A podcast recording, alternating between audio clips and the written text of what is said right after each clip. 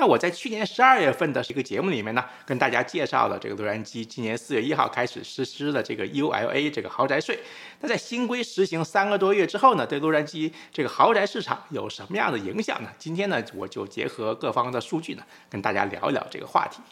那豪宅税啊，就是顾名思义，用于豪宅的这个交易嘛。但是呢，就根据具体金额不同地方而异啊，就因州而异。每个州呢，不同城市也是不一样的。那美国现在呢，只有七个州征收豪宅税，在加州呢，没有一个整个全州的这么个统一的标准。但是呢，有些城市啊，它有自己的规定。比如呢，我之前提到的这个洛杉矶市。洛杉矶市的这个豪宅税呢，属于这个 Measure ULA 啊，今年四月一号就生效了。那它立法目的呢，当然就为增加税收啊，鼓励开发商呢多盖一些经济实惠的、平价的、可负担性好的平价房，减少无家可归的这个人口。那实现这个手段呢，简单说呢，就要对洛杉矶市的五百万以上的豪宅啊，还有这个商业地产的交易呢，征收更高的房产交易税。啊，豪宅税呢分两档，那五百万到一千万这个区间的房产交易呢，啊征收百分之四的交易税，那一千万以上的这个房产呢，征收百分之五点五的 ULA 房产交易税。那根据支持者去年他们的宣传呢，他们预计这个税收呢，今年呢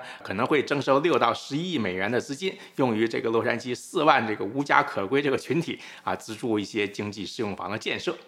因为啊，很多人想在四月一号实施之前呢，把房产交易都走完，这导致了在今年的第一季度，那五百万以上售价的或者更高的这样价位的这个房产交易呢，增加了百分之三十五。那超过五百万美元的交易的这个房屋呢，在洛杉矶市的很多地方，比如说这个 Brentwood 啊，还或者是 Pacific Palisades 啊，还有啊 Hancock Park 这些地方呢，表现呢是非常明显。然而，洛杉矶这个豪宅税的实施呢，立即对豪宅市场呢产生一个寒蝉效应。那四月一号之后呢，大家呢就把很多上市的高价房子把它拿下来了，尤其是超五百万这个部分哈。那市场呢整个就感觉比较停滞，进入一个比较冷静的一个状态，这是大家都预料到嘛，对不对？很多卖家呢决定是否卖这五百万以上的房子的时候呢，就变得比较谨慎一些。整个的豪宅市场呢，仿佛被按下暂停键。那根据洛杉矶的住房部门他们这个官方数据呢，洛杉矶市的在这个 ULA 实行的头两个月，就四月份跟五月份呢，它通过这个豪宅税收上来的收入呢是一千五百五十万美元，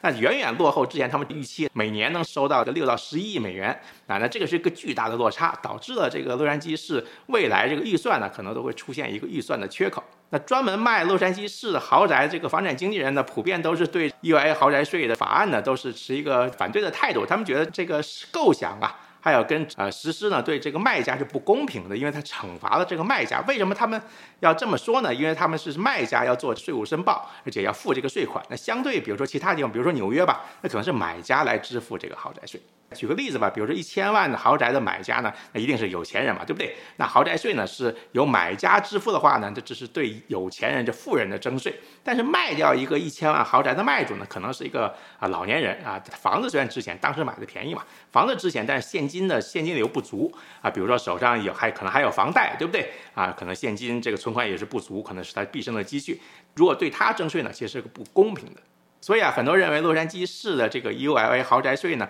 对于这些拥有房产但是现金比较少的卖家呢，影响是比较大的。这就意味着这个潜在的豪宅这个卖家决定是否卖房子，把房子拿到市场上挂牌出售的时候呢，就变得比较谨慎了，对不对？那他的理由必须非常充分，而不是仅仅就是说想啊换个居住环境这么简单了。因此呢，很多人就预测啊，今年下半年的洛杉矶市的豪宅市场呢，交易量啊可能会持续清淡。那上有政策呢，下就有对策，对不对？那这个洛杉矶市的豪宅卖家呢，也在想各种方法，这个合法的避税。那比如说吧，刚刚提到的，很多人在四月一号啊，要努力完成过户啊，甚至听说呢，有些房主还为了及时过户呢，还送了什么，比如说超跑之类的哈。另外一个办法呢，就是挂牌时候低于五百万，比如四百九十九万挂牌。呃，还有一些方法，当然就通过一些专业人士把房产呢拆分成几个部分。不管怎么说吧，对于受到影响的这些啊豪宅跟商业地产的业主来说呢，你在做买卖决定之前呢，一定要跟你的会计师啊、律师啊，还有房产经纪人、啊、过户公司呢这些专业人士呢多多沟通，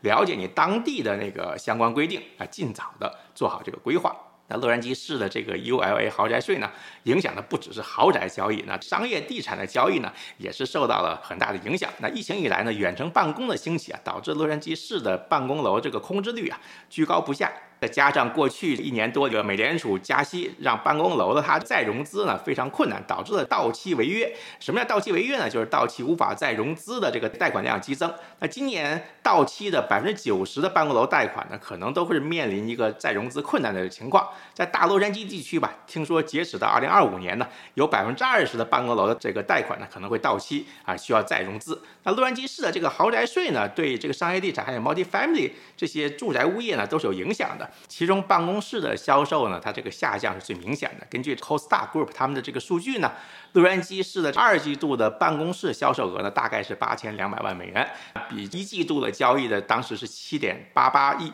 美元，这个办公物业销售额下降将近百分之九十。那这个豪宅税呢，对不同城市的豪宅的需求呢，产生了一个影响，打破了当地的这个平衡。那在过去几年里啊，洛杉矶市的这个豪宅市场上基本上是卖方市场。那四月一号之后呢，这豪宅的购买者呢变得就比较挑剔了，对不对？那坐等卖家在降价，他们认为啊，他们在谈判当中呢，可能是他们是占上风的，他们也觉得他也不着急出手，那认为呢，时间是他们的朋友啊，等等看。那也并非所有地区呢都受到洛杉矶市的这个 ULA 豪宅税的啊负面影响。比如说比弗利山庄 Berry Hills 啊，或者马里布马里布这些地方呢，这些城市呢，其实他们算洛杉矶县辖下的独立的城市，并不适用这个法案。不过呀，我猜呃有些豪宅买家呢，也会考虑南加州城县 Orange County 这边，因为这边呢，这个有山有海，非常宜居啊，通勤呢其实也没有远太多。那城县呢，比如说呃新港滩的 Newport Beach 啊，Newport Coast 啊，啊 Laguna Beach 啊，拉古纳海滩呐，啊，当然还有大家非常熟悉的尔湾呐，那这些城市呢，一直也是南加州豪宅扎堆儿的地方。那洛杉矶市的这个豪宅税呢，估计让很多潜在买家呢，把目光投进了邻近的城县。